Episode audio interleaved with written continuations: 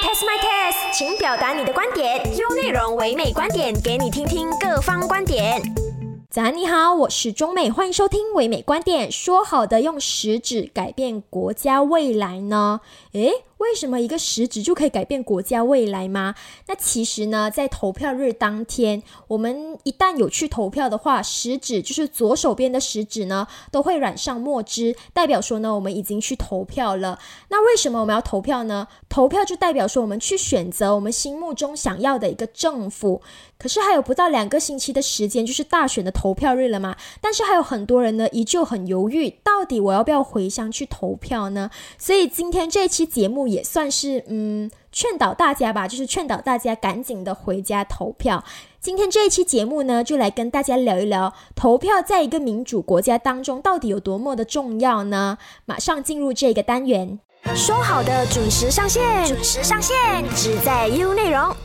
好的，今天我们的节目嘉宾有新闻系讲师许君怡。嗨，君怡你好。Hello，周梅。Hello，大家好。是的，那君怡呢？除了经常来到我们的节目做客之外，她也是 U 内容的嘉宾主持哦。那君怡呢，在 U 内容有自己的一个节目，叫做《哲学家》。那君怡，你可以跟我们简单介绍一下《哲学家》这一个节目吗？呃，首先，哲学家这个节目，我还是会到目前为止，虽然已经差不多录了呃十多集的内容，我还是觉得这个这个机会非常的可贵，因为呃，我们很少有一个平台可以公开的聊。政治哲学这方面的一些议题，所以哲学家他的内容主要是围绕说，我会介绍不同的哲学家，呃，他们都在这个政治思想上提提供了我们不同的反思的一些方向，所以我就觉得说，现在这个我们这个政治气候啊，我们即即将迎来大选，所以我是觉得说，大家如果想要更了解说为什么政府那么重要，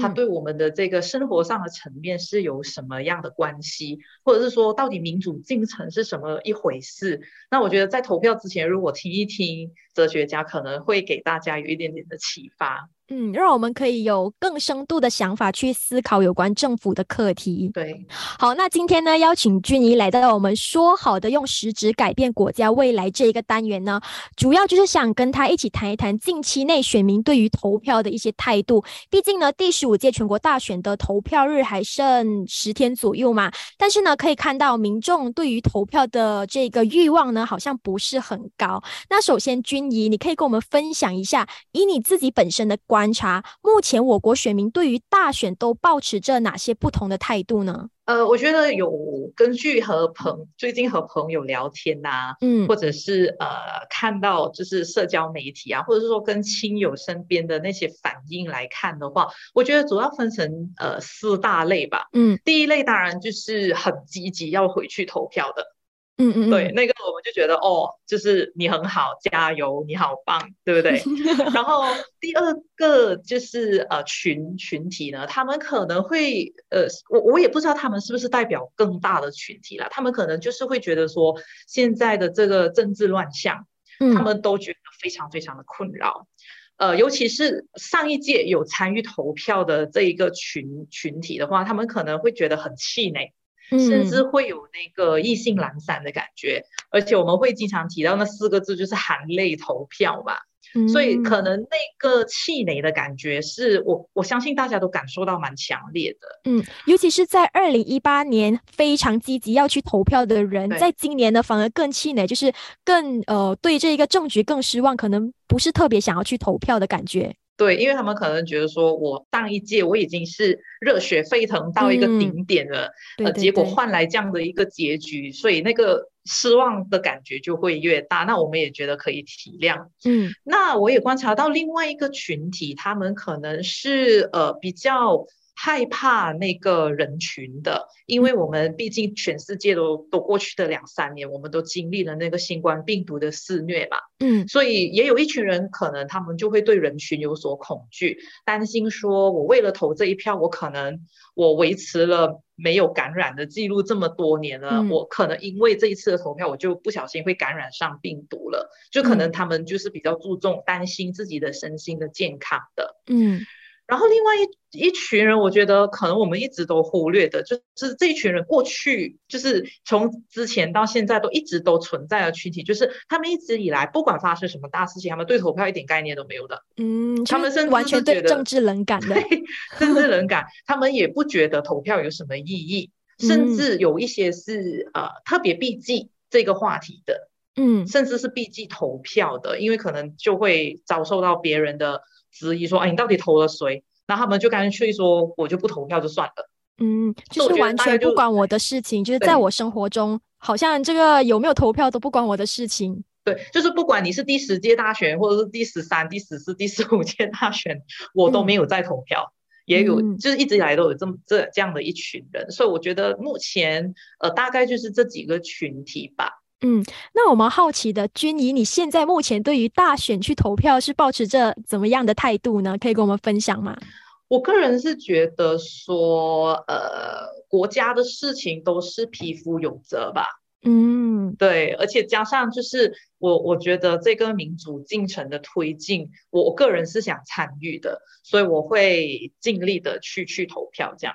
嗯，好，那在经历了上一届的大选的改朝换代嘛，可是呢，又在短短不到两年的时间，又发生了喜来登政变，所以呢，政局就一再的洗牌，三年换了三个首相，然后又换了三届的政府，所以就像刚刚君怡所说的，可能呢，人民就感觉说上一届投票好像投了一个寂寞，很多人呢就会感觉到心灰意冷啊，也质疑说，哎，我手上投的那一票。还有没有影响力呢？就算我投了之后，可能换政府了，那那一个意义又何在，对吗？所以你可以跟我们呃分享一下，为什么我们身为人民，我们在一个民主的国家，我们一定要去投票呢？投票对于我们来说有什么样的意义呢？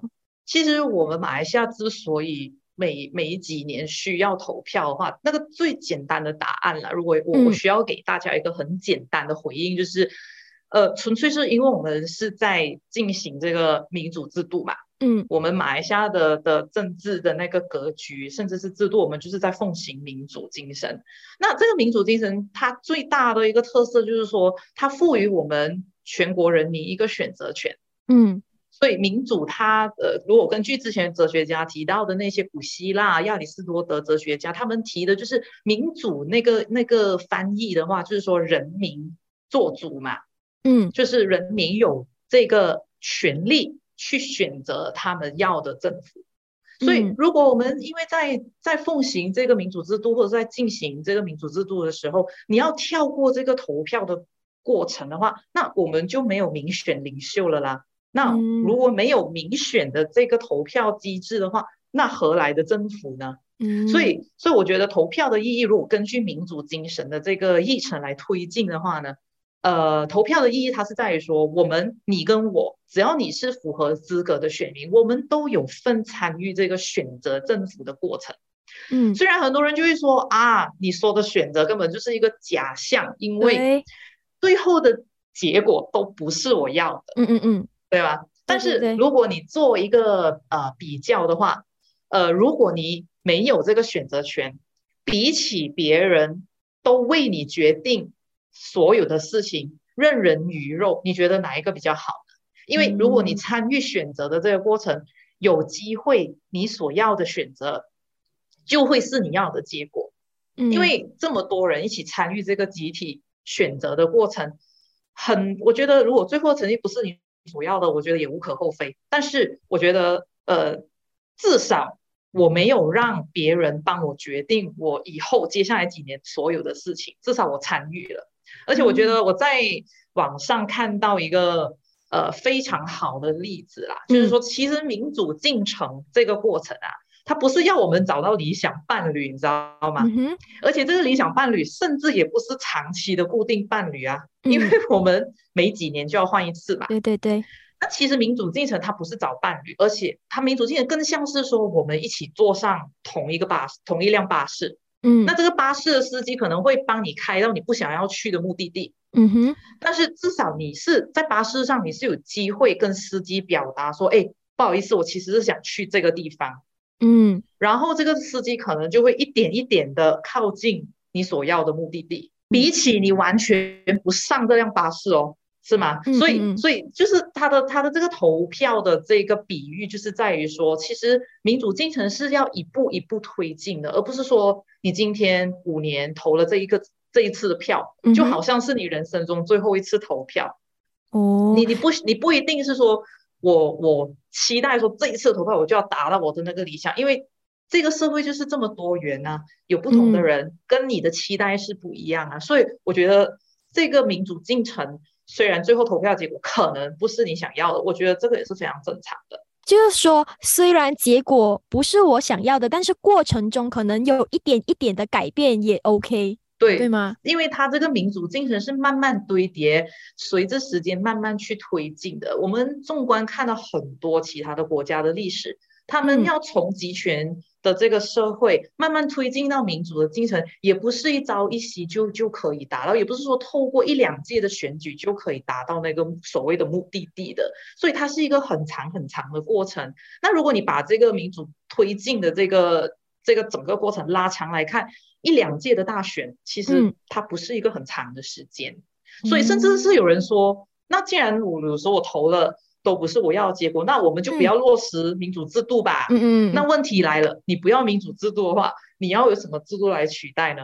难道你要集权主义的政府吗？就是所有的东西都是一个呃那个霸权的一个一个领袖说了算，他一个人为所有的呃这个国家的事务做决定，或者是难道你要推推行这个无政府主义吗？当然，当然，但是这个什么是集权，什么是无政府主义，更多的内容可以参考我们哲学家，我们在不同的集数都有提到。嗯，我觉得有说服到我嘞，我觉得也可以说服到其他的听众朋友们，就是可能没有意愿想要去投票的，也可以说服到，就是从中，哎，可能你发现到说，哎，投票的意义不只是说我投选出来，可能最后不是我要的政府也 OK，因为呢，在过程中就是有慢慢的在改变。对，嗯，OK OK，那你觉得除了人民除了对政治冷感之外，还有什么其他的原因导致说他们不愿意去投票呢？我觉得可能就是对于民主的认知可能有一些差异吧。嗯，就是因为民主这个这个。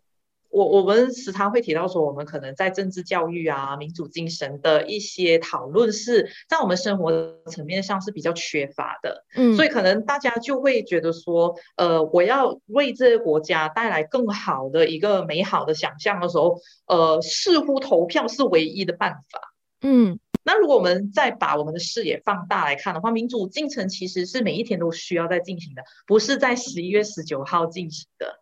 所以，所以如果说，嗯，要鼓励大家投票，或者是说，到底是什么原因导致大家不去投票的话，就是大家对于这个民主的期待有有不一样的想象吧。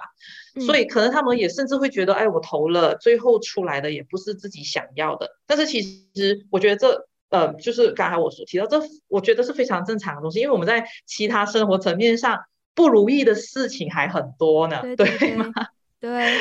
对，我觉得哦，就是我通过跟俊怡的对话，我发现到说，哎，原来哲学在我们的生活当中是很重要的。可能大家会觉得啊，要去听哲学啊这些啊，可能会觉得很无聊。但是呢，其实它是分分钟在影响我们生活中的一些呃生活过程啊，日常生活这样子的。所以我就很想要推荐俊怡，你可以不可以？因为最近还有差不多十天左右吧，你可以不可以就做一些可能社交媒体啊，让大家多多去呃投票？因为我听了这样子，我觉得。的民众可能听了之后也会觉得啊，原来投票的意义不只是说选政府，可能呢就是民主的重要性也很重要。所以呢，君妮，你可以啊通过哲学的方式来去鼓励年轻人呢多多的去投票。我觉得，所以资讯的那个吸收也是蛮重要的，这个也是呃民主进程的其中一个很重要的一个元素，就是呃我们投票，我们选民的所吸收到的资讯的品质在哪里。嗯，所以我就觉得说，呃，听一听，虽然哲学听起来好像说跟我的生活无关痛痒，但是当我们谈到政治哲学的时候，我们可以思考说，到底政府对我的意义是什么？它如何影响了我的平平日的生活？甚至我们必须要反思说，怎么样的政府才对我的生活是最好？怎么样带给我快乐？甚至有时候有些人是希望说，政府是呃需要保护我们的，为我们伸张正义的。甚至是在发发放不同的分配不同的社会资源的时候，有没有做到公平这件事？所以就变成说，到底选出怎么样的政府，它当然在接下来的未来那几年，对我们的那个影响就是就是很大了。嗯，对。好的，明白。我们先暂时聊到这里，下一段回来呢，我们再来谈一谈，少我一票真的没有关系吗？继续留守 U 内容，说好的准时上线，准时上线，只在 U 内容。欢迎回来，唯美观点，说好的用实质改变国家未来呢？我是中美，我们线上依然有 U 内容哲学家的主持人许君怡来跟我们一起谈一谈投票的意义在哪里呢？上一段呢，我们就谈到了投票的一些意义嘛。那我想问君怡，很多人会想。哎呀，少我一票也没有关系啦，不投也没有影响。那其实我不投票究竟会带来多大的影响呢？感觉上就是可能人民会认为说我的一票可能就是微不足道，对国家没有带来任何的影响。那军医，你可以跟我们讲一下，就是一票对国家的影响有多大呢？如果说站在民主的角度啊，每一个人都需要做决定的时候，当然每一票就显得非常重要。嗯，呃，因为很多人就说，呃，我一票。差没有多少啦，但是万一你的选区就是差那一票来决定呢？因为我们是奉行这个简单多数嘛，嗯，所以真的，一票就站在这样的一个制度的底下，每一票真的就是很重要的。而且你你会觉得说，哎，没关系啦，其他人都会投票，那我投不投票也没关系。但是那个意义就在于说，如果你今天不投票的话，接下来新政府。他未来几年所做的一切，你好像没有那个话语权，你好像站不住脚。尤其是当你想要批评他们政府的政策的时候，对，那就是说你都没有投票，你有资格说吗？因为这个结局你都没有份参与啊。虽然可能是这个结局不是我要的，但是至少我参与的时候，我有那个话语权去批评那个我不想要的政府，对吧？嗯嗯。我觉得再给大家一个实际例子好了，就是。比如说，你你住的社区，政府想要提，就是建议说，你社区的旁边我们来建呃一个飞机场。OK，嗯，那政府说我们大家来投票，对吧？然后有些人想想说，哎，建飞机场好啊，但是有些人就害怕噪音，说建飞机场不好，就在我隔壁，怎么可能？对不对？那这个投票过程当中，你你没有参与投票的话，最后建不建机场？你如果最后万一大家投出来的那个结果是好吧，我们隔壁就来一个机场吧。OK，真正你要投诉的话，你站不住脚的，嗯，因为你当初都没有去做一个选择。那当然，在在大家做一个这么困难的决定之前，在投票之前，各方都可以参与积极的讨论，建机场的好，建机场的坏。在这个所谓的竞选期呀，就是各方都可以有这个公平的竞选期，让大家都有机会去各自表述自己的立场。为什么你认为建机场是好的？为什么你认为建机场是不好的？那嗯，其他的呃人就是参与这个投票的其他的居民，他们可能听了各自各方的表述之后呢？再来做一个理智的思考，最后大家做出决定。所以我觉得这样的一个小小的比喻，就其实就是在讲我们为什么每每几年就要投政府吧？为什么就要投票去选出政府？为什么要有竞选期？让不同的政治联盟、各自的政党去告诉你，我们如果被选上的话，我们要做些什么？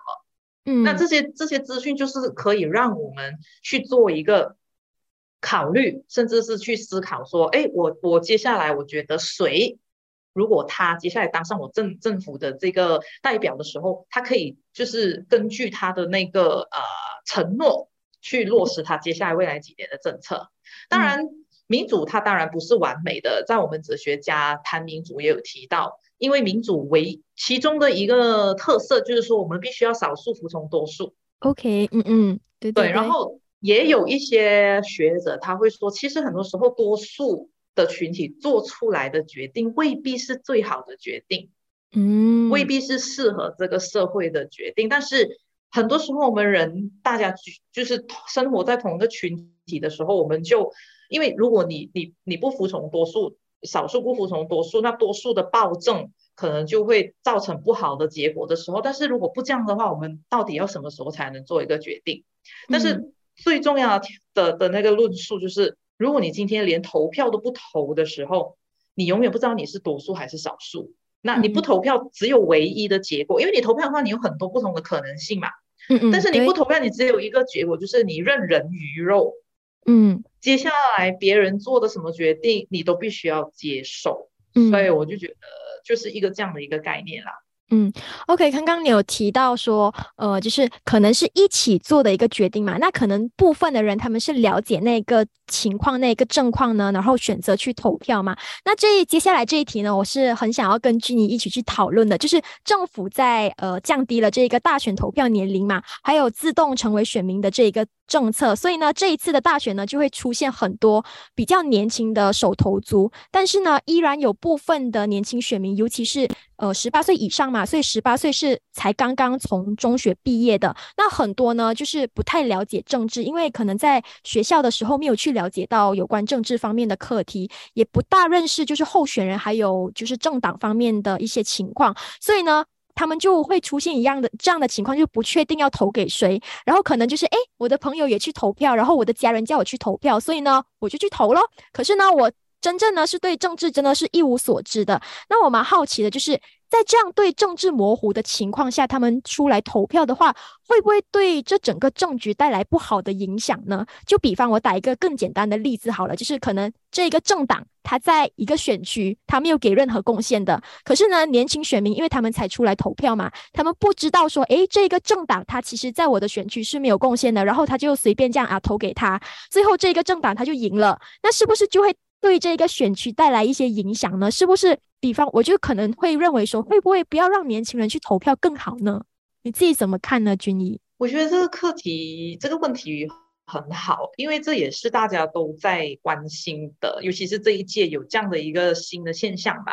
嗯嗯，其实如果根据那个数据来统计的话，其实手头族它不是整个选民册当中占多数的。嗯，他们还不算是大多数，但当然，我们欢迎手头族进来这个参与这个民主进程的时候，这也让我们开始可以反思说政治教育的重要性，还有这个公民意识的重要性。因为我发现，我相信我们大家都有这个感觉，就是说我们在中小学，甚至有一些大学，哈，甚至让就是感觉让学生讨论政治或者是参与一些政治活动是一个禁忌嘛？对对对对。而且甚至有我觉我觉得不只是手头族对于政治有一种模糊的状况，我相信很多在不同时代呃去投票的人，其实他们很长，可能你的上上两届你也是在模糊情况下投票的，嗯嗯嗯，就是一些比如说中年或者是老年群体的时候，我觉得这政治模糊的情况不只是限于手头族，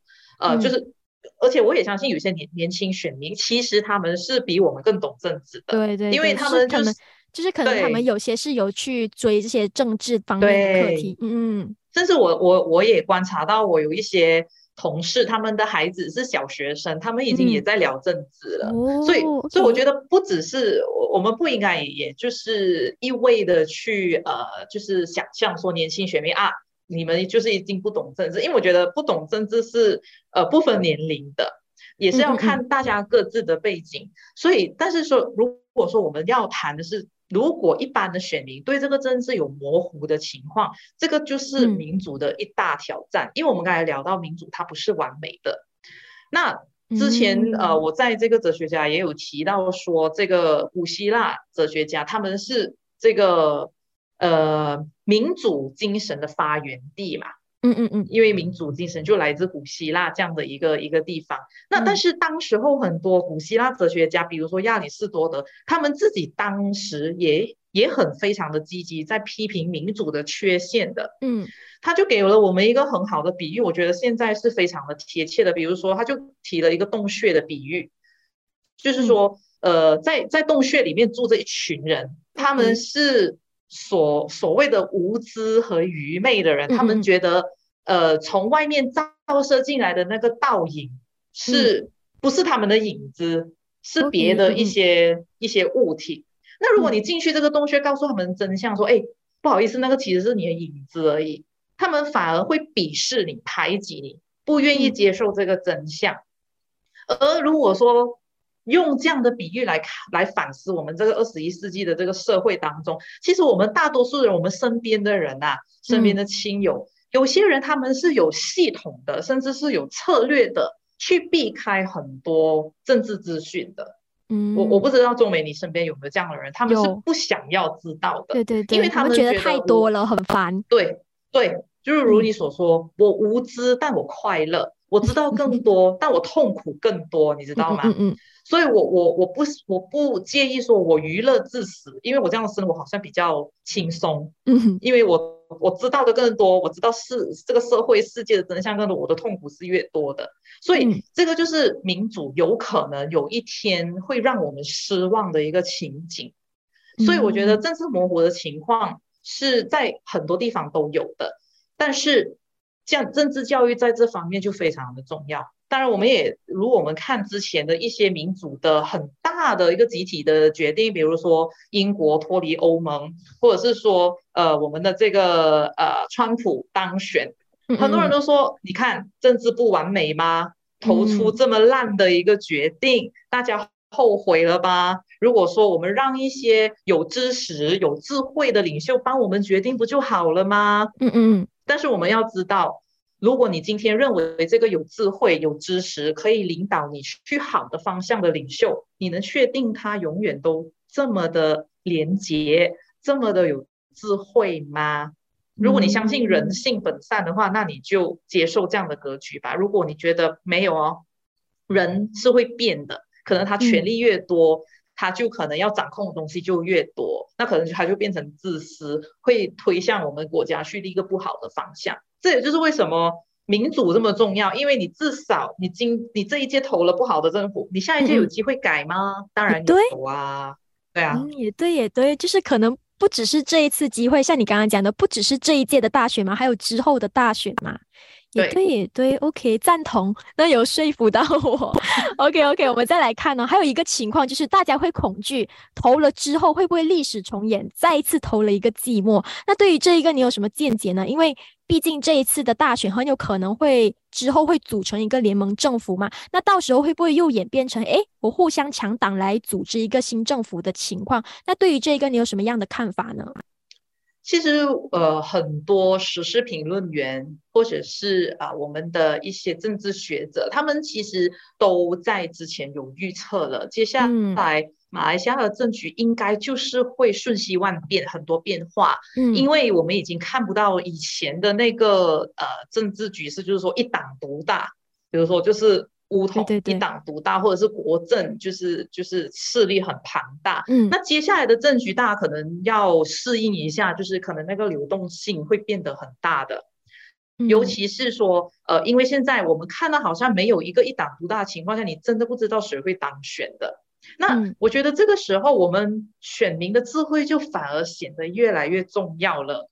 嗯，因为现在你投票哦，你不是只是投那个党，或者说你跟住。你根据这个人候选人来投，有以前我们很简单嘛，以前我们的父母或者是长辈都告诉我们，哦，我是投党不投人，我是投人不投党，就就一分为二的这个局面嘛。但是现在似乎我们选民投票有很多策略了。因为你可能要预测说，哎，我今天投了这个候选人，他是来自哪一个政党？他跟谁结盟？你知道吗？他之前有曾经跟谁结盟，然后他们就就分裂了，怎么样？怎么样？那所以这个时候，我们选民的那个素质反而越来越重要。但是，如果我们呃再去看看别的的国家的例子好了，其实德国他们很多年前就已经是这样子的一个局面了，就是他们没有一党独大，可能选出来。大家的那个多数票都差不多，大家都是在大选之后了，各大的那个联盟才去看说，哎，我所获的这个多数票是多少，我再来结盟。甚至有一些国家是需要花六个月的时间去做谈判。去各各各个的政党去做谈判，说，哎，我们这样子结盟好吗？嗯，或者说你有多少席，我有多少席，我们的我们的这个席位足够让我们连呃组成一个政府嘛？我觉得这个就是可能接下来就如其他时评员或者是政治学者说的，接下来我们的格局就会是这样的。那这又代表说你不要投票吗？又不是哦，因为如我所说的，因为现在流动性那么大。所以，我们选民的智慧就显得越来越重要。在这个时候，你的投、你的、你的、你的票反而就显得更重要了，比起过去的几届大选。就是代表说，我们不能一味的失望了，而是要，而是要去适应现在这样的情况，对吗？对，而且很多人就说，呃，因为之后这些政党跟谁结盟，不是我所可以控制的。嗯。对吗？就是说我可能今天投了西蒙，但如果万一有一天的呃，我我今天投了西蒙，呃，但我不喜欢国政，嗯，那万一有一天我就是比如说这一届我投了之后，西门跟国政结盟，那我不是又又投了一个寂寞吗？嗯嗯嗯，对吗？那我就不爽，我就会很气馁。但是这个流动性是大家必须要适应的，因为呃，很实际的，你没有那个多数一席，你真的就是组成不到政府。嗯，所以所以现在变成组成政府的那个过程又不一样了。明白。好的，我们先暂时聊到这里，下一段回来我们再继续聊。守着 U 内容，说好的准时上线，准时上线，只在 U 内容。欢迎回来，唯美观点说好的用实质改变国家未来呢？我是中美，我们线上依然有 U 内容哲学家的主持人许君怡。好，这一段呢，君怡，你可以跟我们分享一下，选民要怎么样才可以理性，并且可以做出对的投票选择呢？嗯，我觉得刚才我们之前也有提到说，民主它它有一些挑战。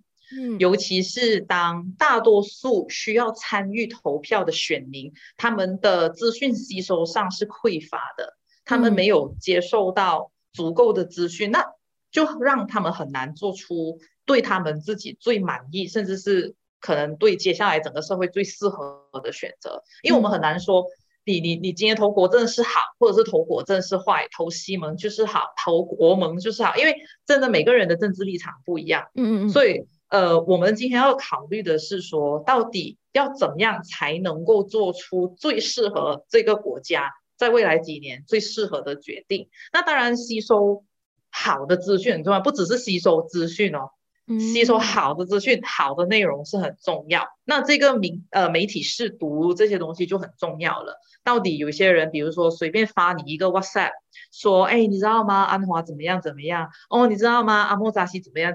怎么样？那你有没有办法去去审核说这个资讯是不是正确的？因为我们也看到说，过去在美国和英国刚才提到的那些所谓投票出来的结果震撼全世界的那些结局的时候，很长我们做了一些理解，发现其实是问题主要出现在他们选民在竞选期接受的内容有一点点被操纵了。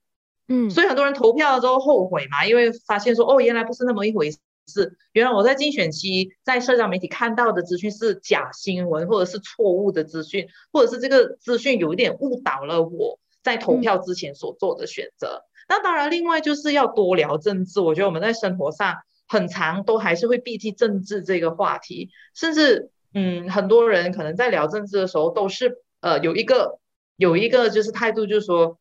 我必须要说服你国政是最好的，或者是另外一方要说服我们说西蒙是最好的。所以，但是这样的一个呃，我觉得这个讨论是很重要，只是说大家有没有一个成熟的民主讨论，这个是另外一个我们我觉得这个是要集体做出的努力。当然，我们现在看到说呃，这个马来西亚政局流动性那么大的时候，我自己观察到的一个现象，我觉得。我们我们刚才说，我我没有办法控制我投出来的政党，他会跟谁结盟，他会跟谁合作嘛？对。但是你会看到，就是因为这样子的情况，政党他们或者是政治人物，他们可能在呃发表他们的言论的时候，可能近期内似乎没有那么极端了。嗯。就之前可能我们说哦，马来马来政治大联盟，或者是说哦西盟呃的的这个联盟是很强的时候。因为你你自己的脸很强了嘛，所以你会不惜一切的去用很极端的方式去攻击你的政治阵营、敌对阵营嘛。嗯。但是现在我们看到说，哎，政治人物似乎说，哎，我好像在批评我的政敌的时候，我们好，我好像要留一手哦，因为我不知道我会不会隔天需要跟他结盟。嗯。所以我知道，我就觉得说，在这样的一个流动性，我觉得未必是坏事，因为似乎大家在。发表言论的时候，比如说在针对民呃种族啊、宗教方面的言言论，似乎好像有一点点没有那么没有那么极端，偏向中庸了。因为你你不敢就是完全发挥你的这个你的这个武力去去攻击你的那个政敌了。嗯，那我蛮好奇的，就是人民手上的一票对大选来讲到底有多重要呢？就是可以起得了多大的影响呢？我觉得，如果在这个时候，大家还是觉得说，哎，我少我一票微不足道啦，没关系啦，很简单的，我们看上一届二零一八年的那个投票，就是因为每一票都来了，嗯哼，换政府变得有可能了。我们突破了马来西亚的当时候的的那个历史嘛，第一次有这个政党轮替。虽然可能有些人说这个美好很短暂，或者是有些国政支持者就说哦，幸好结束了，是吧？但是虽然这个换政府的这个时期非常短暂，只有二十二个月。但是我相信大家都可以深切的感受到，说就是因为这一这一轮的这个政党轮替，我们看到很多改革的议程，嗯，比如说，对，我们看到当时候涉及贪污的领袖，现在他们的下场是什么？嗯，如果没有换政府，我觉得这一些改改革议程是不可能做到的。当然，还有一些是还没被抓到。嗯嗯，那你觉得，因为经历了二零一八年，大家觉得说，原来我每一张票都有那个实质的意义的时候，你觉得政治领袖他们知道吗？他们一定生气也感受到的，就是那些还没有被抓到的，可能你说他们会不会小心一点？也会会。对，那这个二零一八年的那个那个结果，它是体现了一个东西，就是说，当我们人民选民的意愿是越来越清晰的时候呢？它是足以左右政治人物的行为和决策的。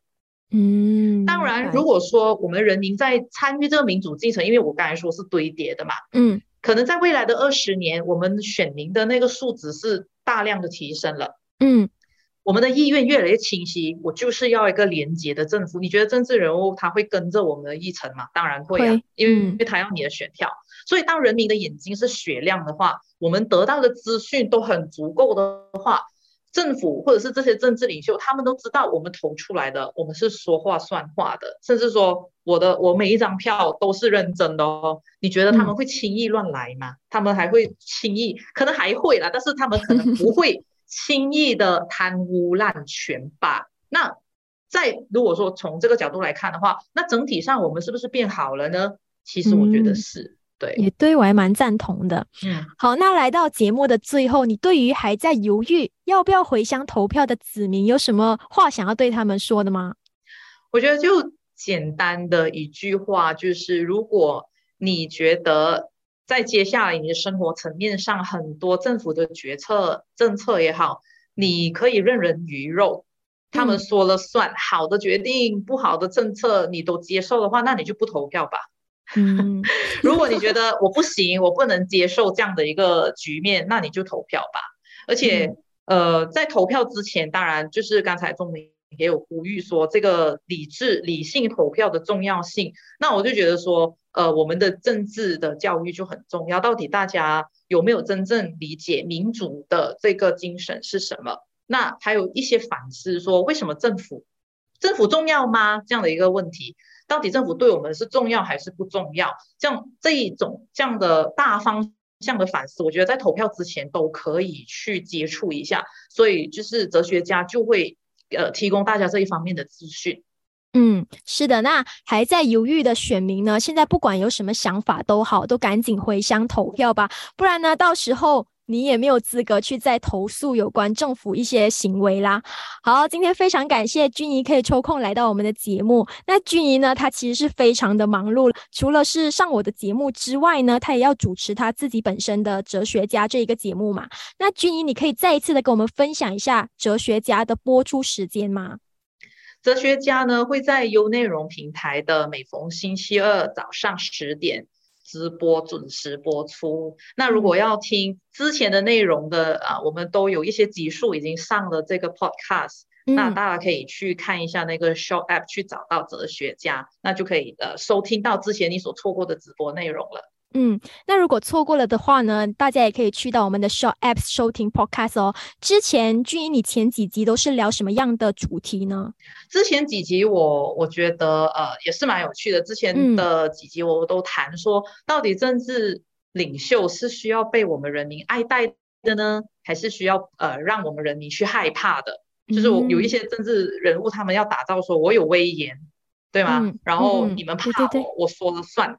但是有有一些是他们倾向于说，哎，我要打造那个人民爱戴我，我很就是服务于民的那种形象。那嗯，这一方面的反思，我觉得也是非常的重要，因为我们就可以说，在选候选人的时候，你到底要怎么样的一个一个领袖去领导你。好，那如果对政治哲学有兴趣的听众朋友们呢，就不能错过啦。今天非常感谢俊一的到来，谢谢你，谢谢大家。好，今天我们大选的课题呢，就暂时先聊到这里。那从今天开始呢，听众朋友们也可以浏览我们的 Show 网站 SYOK Show，然后点击 Malaysia m i l e 查看更多的选举动态啦。好，今天我们先暂时聊到这里，继续留守 U 内容。唯美观点，每逢星期一至五早上九点，让你知多一点，只在 U 内容。